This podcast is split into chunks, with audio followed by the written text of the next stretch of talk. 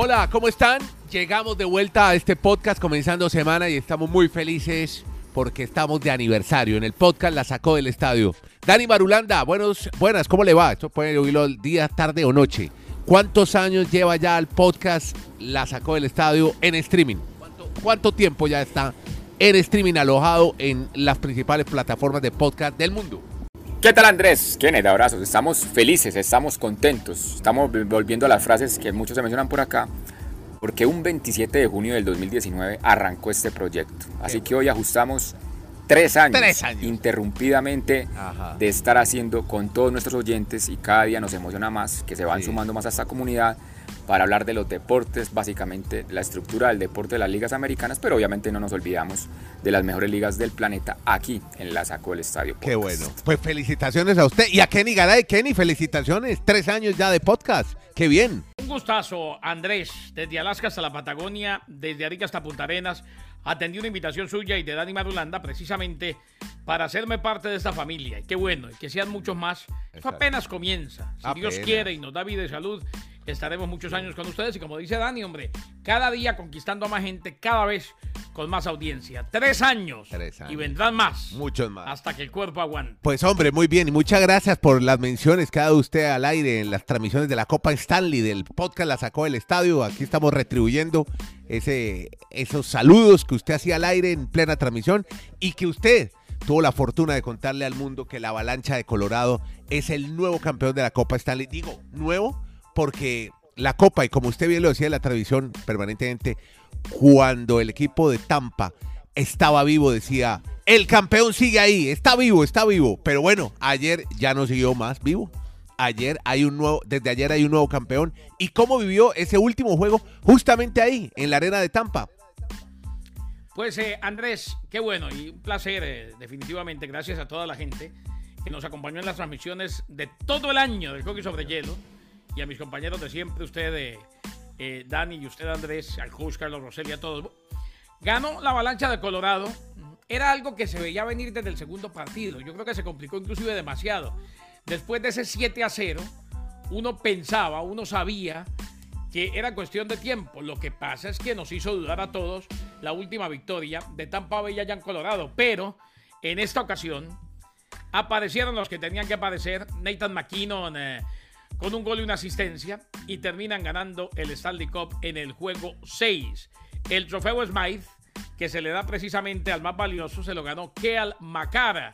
El más valioso. Solo llevo tres años aquí y tuvimos unas eliminaciones decepcionantes antes, pero todo fue para llegar a esto y me pongo contento. Es el primer título de la avalancha Ajá. con un grupo comandado por McKinnon, el capitán Gabriel Landeskog, con Mikko Rantanen y con Macar. Esto llega después de que, ojo, en los últimos años fueron eliminados en la primera ronda de la postemporada. Las últimas tres campañas se despidieron en la segunda fase de los playoffs y en el 2018 fue en la primera ronda. Además que en el 2016-2017 fueron el peor equipo, oígase bien, el peor equipo de la liga con 48 puntos. Bueno, de ese 2016-2017 a esta temporada 21-22 pasaron muchas cosas. El equipo se fue construyendo de la mano de, la mano de Jared Bernard, el entrenador canadiense, y termina ganando el Stanley Cup. Oiga, estoy viendo mucho, no oí mucho apellido ruso en este equipo. Macar, McKinnon, el, el coach. Y tiene mucha influencia canadiense, ¿no? Este Colorado. Que tiene mucha influencia canadiense, como lo tiene, eso sí, no solamente Colorado, Andrés. En general, eh, la NHL, más allá de la cantidad de equipos que tiene en Canadá, tiene muchísimos jugadores del país de la hoja de mar. Claro, pero, pero también rusos. Y mire cómo se destacó. No quiero dejar Sí. pasar a un lado y hay, a y hay suecos, y hay, hay suecos y finlandeses, bastante. Exacto, exacto. No, pero oiga, destaquemos a Andriy Vasilevsky, sí, a pesar de que no ganó, pero qué jugador, ¿no? ¿Qué arquero? No. El mejor arquero del planeta. Es Sí. que cuando eh, nos preguntaban quién era el candidato a ganar el Stanley Cup, hombre, todos decíamos quizás la avalancha, pero tiene un lunarcito, el arquero. Claro. Darcy Kemper.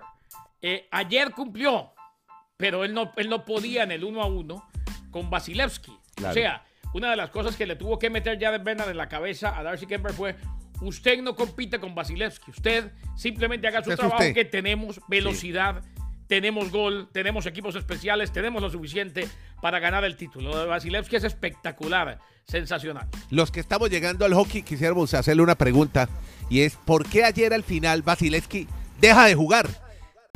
Ah, no, para ver si hacían el gol. Porque Pero- al sacar el arquero, Sí. ¿Me meten otro, otro delantero? más. Ah, por ahí la cosa. O sea, Y a diferencia del fútbol, que el, que el delantero, el arquero tiene que ir a, va, va a los tiros de esquina para ir a cabecear. Pero es lo sigue en el campo. a que sacaran el arquero en fútbol y Sí, pusieran un delantero y sin arquero. A ver qué pasa. Ya entendí. Ya, Ahora, perfecto. muchas veces sucede en el hockey que en medio de ese intento de atacar, un despeje bien ubicado, bien preciso, termina siendo el gol que termina el partido. Ah, sí, claro. Sí, sí, sí. Bueno, muy bien. Venga, yo, venga, yo meto la cuchara en Pero NHL. usted estimados meta amigos. toda la cuchara que quiera, mijo. Dani, si vio que se le cayó, si vio que se les cayó el trofeo, ¿no? La famosa Copa Ah, Stanley. hombre. Oiga, ¿cómo, Sí, la le pasó lo Sí, mismo, sí, sí. le La- pasó lo mismo de Sergio Ramos con la Copa del Rey. ¿Cómo viajó esa Copa Stanley, no? Denver, Tampa, Denver, Tampa. ¿Cuántos viajes hizo? ah? En una caja. Yo, yo creo que ese es uno de los espectáculos que nos enseñaron hace mucho tiempo los estadounidenses, ¿no? Eh, Está llegando la copa, ahí vienen los dos que la traen, la copa está en el edificio, la copa está en casa. Toda una Y ceremonia. cuando se fue a tomar la, la foto, a Cubel de la avalancha de Colorado, se cayó con la Stanley Cup. Así pues que hubo caída y los compañeros lo estaban esperando formaditos. Que es muy El. Stanley Cup es de Colorado. Que debe pesar lo que es en tamaño. Este es el podcast. La sacó del estadio. Siempre que hablamos de los deportes de Estados Unidos, la tienen muy clara. El show para todo, el, equiparar los equipos. Lo, lo- lo dice recientemente. O sea, 20, más de 20 años, 21 para ser exactos, le tardó al equipo de Colorado volver a ganar ese hermoso trofeo de la Copa Stanley. En la NHL también existe el tope salarial. O sea, no hay equipos así que puedan dominar durante años seguidos por una diferencia económica. Todos algún día con trabajo, con esfuerzo, con mentalidad, con buena estructura, pues algún día tiene la opción de ganar. Y el detalle que me deja a mí esta Copa Stanley, viendo todas las estadísticas, lo- la importancia que tuvo Colorado jugando de visitante. Todas las series que jugó de playoffs en esta temporada de NHL celebró de visitante, o sea, ganó la serie de visitante, las cuatro rondas. Y obviamente ayer celebró en casa del rival de Tampa el título de la Copa Stanley. Eso solo se dio cuatro veces en la historia de la NHL. Detroit lo hizo en el 2008, 2009 lo hizo Pittsburgh, 2018 Washington y pues reiteramos anoche, Colorado, siempre celebrando una serie, ganando en condición de visitante. ¿Les puedo recomendar algo chistoso ahora que acabamos con el hockey? Haga chisto. Bueno, usted siempre, usted es el encargado del humor de este podcast. Cuente. No, no, no, yo soy el encargado del humor de mi vida. Ay, no, ya, Yo ya viene arriba, arriba rating, hora, ¿o yo qué? soy Y un una tipo cosa es que el nivel no es así el mejor, pero me- pues, ya viene arriba cosa. rating. Pero usted hace su para mejor susurro. que no Para ustedes que no captan la sabiduría del humor, la gente que la capta sabe que yo soy un tipo de salón, un tipo... eh. Dani, A ver. ¿usted se acuerda de Alex Ovechkin? Señor, sí, cuénteme. Vaya, vean el video, porque este es un gigante, un gigante de gigantes, el hombre de la NHL. Firmó Sí. contrato de un día con el Dinamo de Rusia. Mm, Pero vaya, véanlo, búsquelo, nieto, usted que en tiempo real ponga gol de Alex Ovechkin. Es ver a un tipo de esto jugando fútbol. Hizo un gol en un partido, firmó contrato de un día para jugar ese partido. Hizo un gol, pero es impresionante verlo al lado de los demás. O sea, ese tipo cuando se pone los patines es mucho más que un gigante. Vaya, enfréntelo en el hielo. Wow, tremendo. Impasable. Vamos a buscarlo y va- ya, ya vamos, Alex Ovechkin. Vamos a ponerlo Vaya, en la Podcast. Vamos a ponerlo en la cuenta de Twitter para nuestros auditores. Si lo están oyendo, entre a la cuenta La Sacó Podcast y ahí vamos a tener ese video para que usted lo disfrute y lo cuente interactivo, trabajo interactivo.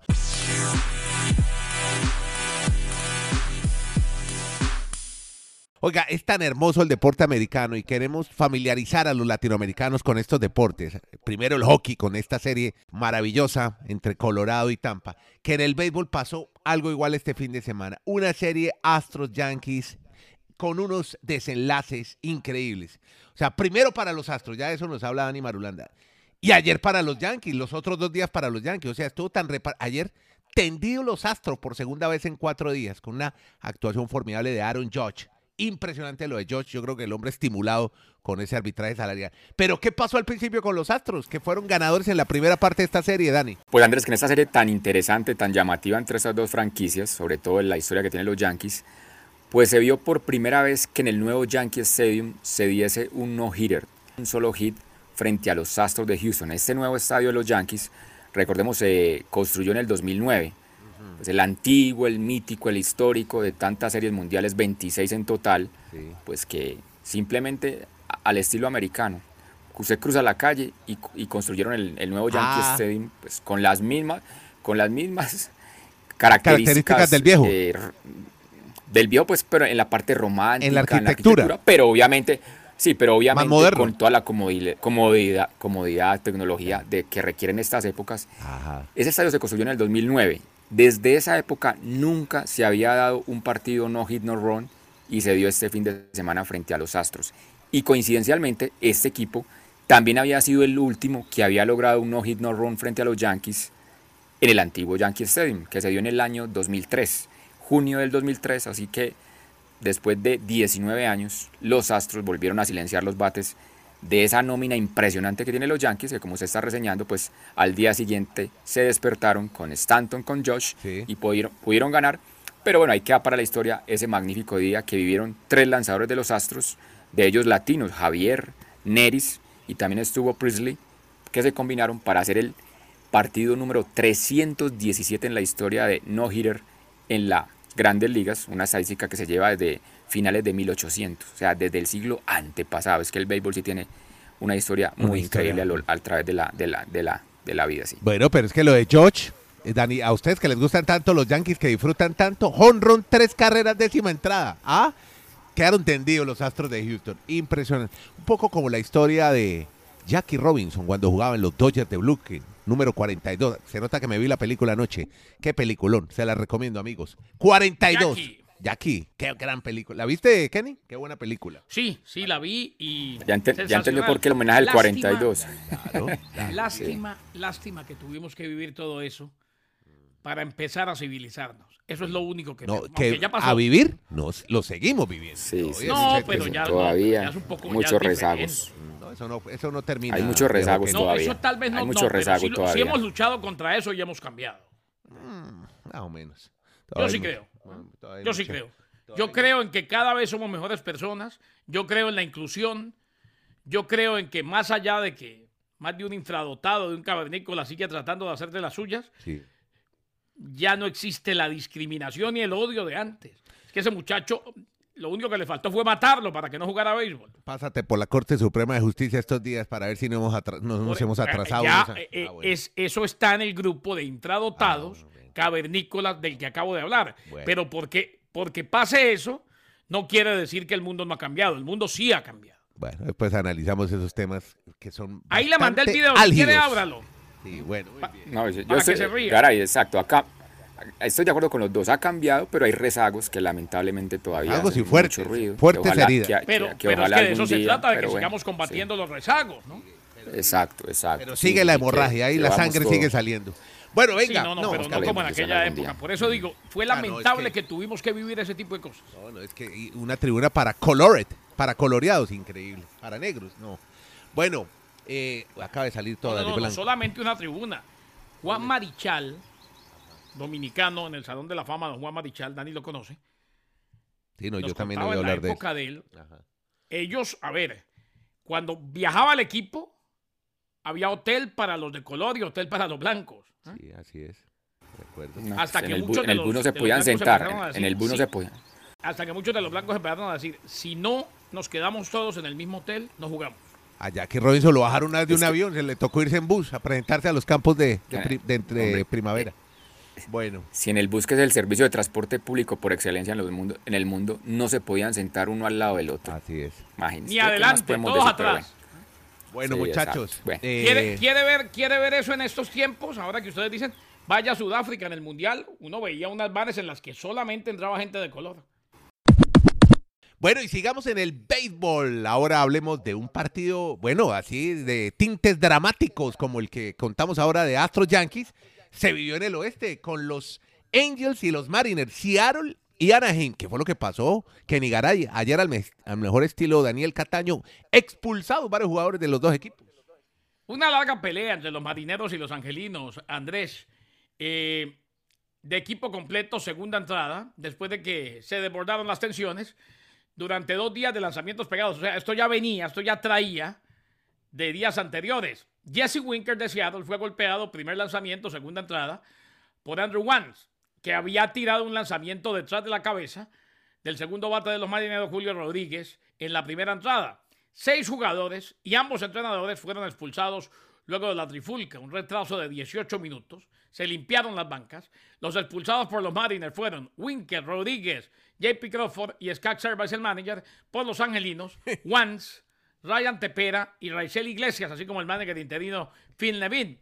El primer lanzamiento pareció ser una respuesta a una recta de 95 millas de Eric Swanson cerca de la cabeza de Mike Trout el sábado en la noche. O sea, desde el sábado venía la bronca y ayer expulsados y demás, ocho expulsados en total, batalla campal entre marineros y angelinos. Al mejor estilo de las que narró usted en el hockey también, ¿no? ¿Cómo se dan, no? ¿Cómo se cascan los Con acto de bronca. Bueno, eh, oiga, el MVP, Kenny, oiga esta historia que tiene Dani. El MVP de la Nacional no va más por un tiempo, por una fractura, Dani. Así es, Andrés. Se prendieron las alarmas en Filadelfia porque Bryce Harper, que fue el MVP de la temporada pasada en la Liga Nacional, pues le conectaron un pelotazo en su pulgar de la mano izquierda y se lo ha fracturado. Uy, qué dolor. El lanzador fue el de los padres de San Diego, Snell, y pues tratamos de dar, aunque obviamente no estamos en video, pero es que no creo que no es, no es como esos pelotazos que hace le pegan a un, a un pelotero adrede, porque no fue en la No, no fue pierna, no fue en una costilla. O sea, la bola va directamente, más o menos a una parte del bate, pero un poco al interior de, de- de la parte del bate, y obviamente ahí tiene pues el agarre Bryce Harper. No pudo maniobrar y recibe todo el impacto de la bola, reitero, en el pulgar de la mano izquierda, se lo fractura. Y aunque oficialmente no ha salido el parte de cuánto tiempo se va a perder Bryce Harper, sí es una ausencia que deja yo creo ya a los Phillies sin gran opción de llegar a la postemporada, porque es la clave, es el alma en la ofensiva de esa organización. Y pues eso a veces pasa lamentablemente para grandes figuras en el béisbol de las grandes ligas. Muy bien. Bueno, y ahora algo de baloncesto. Hablemos de una leyenda, una figura del baloncesto puertorriqueño que va a tener su despedida. Se trata de Yeye Barea, Andrés José Juan Barea, segundo boricua en ganar un campeonato en la NBA con los Mavericks de Dallas, recordemos. Va a jugar hoy su último partido de temporada regular y se retira luego de 17 años como basquetbolista profesional. Su actual equipo son los Cangrejeros de Santurce. Van a contar con él para los playoffs de la competición boricua. Barea se despide entonces en el Coliseo Roberto Clemente, sede de los Cangrejeros. Se va. Yeye Barea promedia 14 puntos, 8 asistencias por juego. Esta temporada se ubican en la segunda posición del grupo de la liga y con la oportunidad de cerrar la temporada con marca 18 a 14. Los cangrejeros le harán un homenaje a Barea. Va a estar acompañado de su familia, de directivos del equipo y compañeros. El dueño de ese equipo es Bad Bunny, la ah, superestrella de música famoso. urbana. Claro. Aquí lo contamos alguna vez, Bad Bunny, que tiene Bueno, metidita una plata. en-. Que no van a homenajear es a su amigo de Sean Watson. Tiene reunión y se va a reunir con la gente de la NFL, Dani. Efectivamente, Andrés, a partir del este martes 20 28 ya de junio, empieza a reunirse en- los del comité de la NFL encargados de dar un dictamen o una sanción oficial para Deshaun Watson. Pero ha dicho la gente de prensa más acercada a este caso que va a ser una, una sanción realmente larga, que muy probablemente Deshaun Watson no juegue esa temporada con los Cleveland Browns, que puede hacer una sanción mínimo de un año y como comentamos anteriormente en el podcast, por eso ese contrato no le, ha- no le haría sino perder solo, y dice uno solo un millón de dólares. ¿Qué sería uno tener un millón de dólares? no, pues con eso ya se solo, cuadra su vida. solo, solo perdería un millón de dólares de Sean Watson en el contrato de los 230 que firmó con Cleveland, porque en ese primer año pues lo firmó de esa manera muy astutamente la organización de los Browns. Pero bueno, yo creo que esta semana vamos a desarrollar más el tema con calma de al final cuál va a ser la sanción solo en la NFL, ya no car- ni cargos penales ni cárcel como nos ha explicado Garay, pero sí no verlo jugar largo tiempo en la NFL este 2022. Y ahora, Kenny, vamos a empezar a hablar de tenis mucho estos días y ya después de ciclismo, porque nos viene el Tour de Francia, dos grandes eventos de mitad de ¿Cuándo año. arranca el tour? El primero, primero de julio, Ah, El viernes, el viernes, Exacto. viernes, viernes. Es que usted se... Usted me dice primero de julio y yo me imagino que falta mucho. No, Es no, el ya, ya.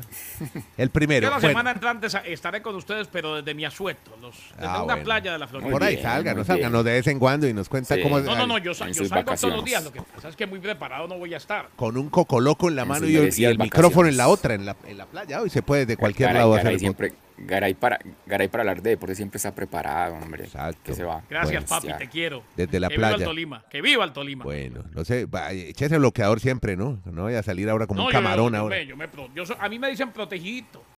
Garay, Garay va para esas playas paradisíacas y, y le cuento que a esta hora en Londres lluvia, diluvió. Sí. Pero bueno, ahí ha arrancado ya la primera ronda de, de Wimbledon. Pero no le Sí. pudo terminar su partido porque él tiene techo. Él, él tiene ventaja sobre los demás que no tienen techo. Él sí. Sí, los England Long. Cup Tennis. Es que el deporte siempre va a ser un show, un espectáculo, un tema económico. A mí me parecía increíble ver antes esos torneos, Andrés, usted recordará en Wimbledon, en Roland Garros, que llovía y había que esperar hasta que San Pedro cerrara el, el grifo o que no había iluminación. O sea, en Roland Garros llegaba la noche y ya no había cómo jugar. O sea, parece que estuviéramos en épocas de las cavernas. Ahora, afortunadamente ya todas las cosas se solucionan y Djokovic, como usted está reseñando, pues un debut con muchas preguntas. No sé si usted vio el partido, Andrés. Algo, algo El con, coreano con el jugó- coreano. Mm, Sí, mm. el coreano jugó bien realmente, pues no, no, no va a marcar la diferencia frente a Djokovic. Pero yo creería que Djokovic está en ese momento todo es en su, en su parte mental, en la cabeza. Porque yo sigo viendo que cada torneo que está jugando Djokovic tiene más gente en contra que a favor, algo que antes no pasaba con él. O sea, Djokovic, Djokovic en su historia siempre estuvo a la espalda de el fanatismo que generó, Fe- fanatismo que generó Federer y Rafa Nadal. Pero él no era mal visto, era un tipo como juega bien, es muy cómico por todas sus imitaciones, por cómo interactúa con el público. Pero desde que él decidió no vacunarse, yo creo que ha tenido muchos detractores. medio mundo encima. Y que, y, que- y que la, en la cancha, yo no sé si eso se está reflejando. Es que este, este año no ha jugado sino siete torneos. ¿Y por qué solo ha jugado siete torneos? Por no, des- por no vacunarse. O sea, muchas partes le han cerrado las puertas, pero si él la cabeza la tiene bien puesta, valga la redundancia. Yo sigo pensando que Djokovic es el favorito para igualar el récord de Nadal este año. Ganar Wimbledon y ganar el, Austral, el abierto de los Estados Unidos, aunque hoy tuvo momentos no tan claros en el partido, pues obviamente ganó tres sets a uno, pero el coreano pues ahí se tomó la foto y aprovechó con Djokovic. Se tomó la foto, a ver pero le entonces alcanzó a ganar un Claro. hombre, tampoco, no me Sí, menosprecia al claro, coreano. claro. Martínez se tomó la foto con Chile en el Mundial de Francia. Yo hubiera, Sí, aprovechado sí, la sí. ocasión para tomarme una foto también. No, dígale, a Martínez que, Martínez que se, la- que se tome la foto con Mónica Puy. Oiga, Mónica se retira a los 28 años de edad. Es compañera de, reportera compañera de de Seba, ESPN, compañera por nuestra. eso. De Por, transmisión. que por, por- por eso se, re- por eso se retiró. Ya es reportera de E ESPN. Claro. Hablé con 28 Martínez años el y colgó ya la raqueta. Y les mandó tres. saludos. Le dije, aquí estábamos dichosos. Yo no sabía. gracias. Y nos pusimos a hablar, me contó, me dijo. Claro. El coreano, el coreano pues se llama Kwon. Su Un Kwon, Kwon. Kwon, sí. Exacto, Kwon. Kwon, todos son. Eh, Exactamente. Bueno, muy bien. Y pendientes de lo que vaya a acontecer en este Wimbledon, que está buenísimo. Mañana juegan sus cabal y fará, mijo. Bueno, y lo otro, la natación, hermano. Fuera del incidente de Anita Álvarez, ¿qué más pasó después en los mundiales de Budapest? Ah, y que se Pues retiró Caleb Dressel. ¿no? No supimos por qué. Se, do- se retiró en medio del campeonato y no, no se ha sabido por qué. Sí, Dressel, el americano. Sí, Estados Unidos no ganó ni una sola medalla en esa disciplina, pero Estados Unidos ha, re- ha arrasado en la natación carreras. O sea, la modalidad reina, obviamente, los mundiales, 17 oros.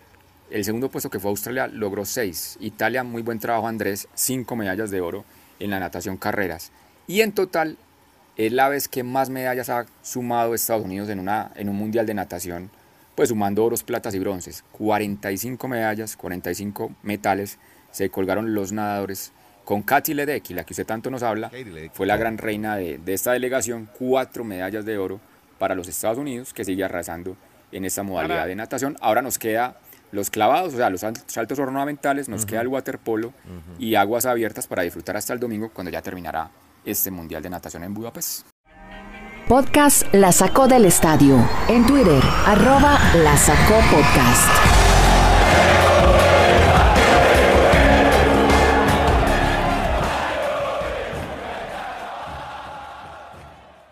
Bueno, óigame, quería cerrar, porque ustedes vieron que hubo este fin de semana juego de fútbol femenino, ¿no? Jugaron Estados Unidos y Colombia.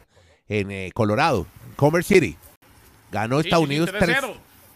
Sí, pero oiga, pero chévere. Además me encantó qué cantidad de gente, ¿no? Viendo un partido amistoso, además. Colombia se prepara para la Copa América. Pero Andrés, es mucha la diferencia obviamente entre estas No, selecciones. Es no, que pues, el. No, fútbol, el fútbol, nunca, el, el Andrés, fútbol una femenino. cosa, nunca le sorprenda que se llene un estadio eh, para ver a la selección Pero de los amistoso, es que es amistoso, un partido de, de- No importa. soltero y casados. las aman, le cuento, Sí, no, yo las aman. Lo, lo, lo, que- lo que pasa, Eh, Es más, Andrés, Dani- está- Da- es- a Dani le consta que estuvo muy cerca aquí en el nordeste. Se desarrolló mucho antes el fútbol femenino. Lo que pasa es que no, no han podido con liga profesional. Pero a nivel femenino el fútbol siempre fue mucho más otros- popular. Pero bueno, Caray, nos tocó, cubrir, nos tocó cubrir el, el Mundial Femenino en Estados Unidos del año 2003 con el periódico maravilloso de New Jersey. Sí. Es que el, el fútbol femenino trasciende, trasciende más que el mismo deporte. O sea, las jugadoras de la selección de Estados Unidos hoy son figuras públicas por temas de inclusión, por muchas situaciones, por activismo. O sea, el fútbol femenino en Ahora, Estados Unidos antes lo es un cuento también, Dani. totalmente diferente. Antes Sí, pero, pero hoy era. hablando, como dice Andrés, para la Copa América, que va a ser la sede aquí en Colombia. Colombia. En Copa América siempre el campeón ha sido Brasil. Yo creería que esta es la opción más cercana que tienen esta, esta generación de colombianas Mm. de disputarle ese título a Brasil.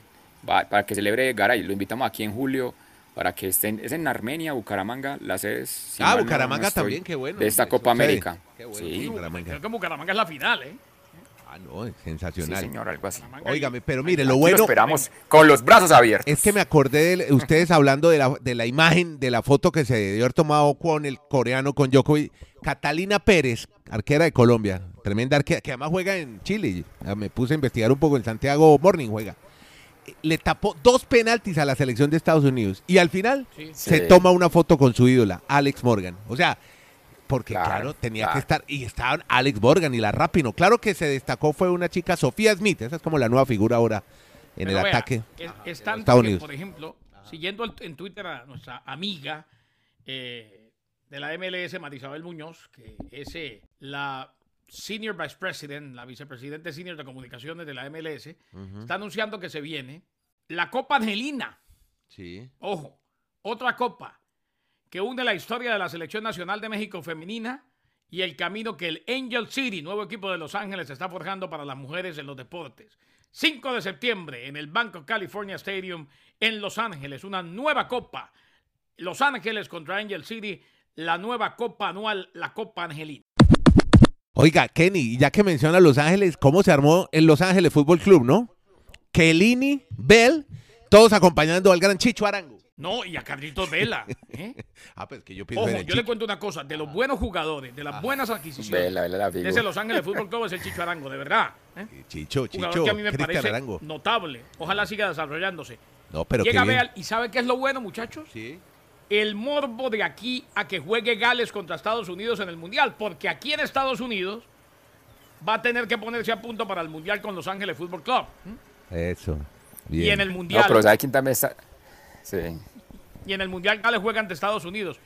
Y por si acaso faltaba alguien el fin de semana, los fue a ver allá Kylian Mbappé. Estaba ahí de aficionado. Ah, vea, en Los Ángeles. No, pero ¿sabe quién, ¿sabe quién de pronto se puede poner muy feliz con esa llegada de Bale a la MLS? ¿Quién? El PJ Tour, el PJ Tour, el PJ Tour. Ah, claro. De pronto, de pronto con toda esa desbandada que hay ahora para el Golf 54, pues de pronto Cuando al- en el al Gales. contrato de Bell aparece cuántos campos de golf en, en la ciudad que voy a ir, cuántos campos de golf hay en la ciudad. Los Ángeles, imagínense cuántos campos de golf no habrá. No. Y en California. Es- Tiene para jugar Bell para loco, divertirse. va a estar loco, va a estar loco todos los, todas las semanas jugando en un campo nuevo. Bueno. Ese tráfico con el chicharito por un lado y todos los demás por el otro.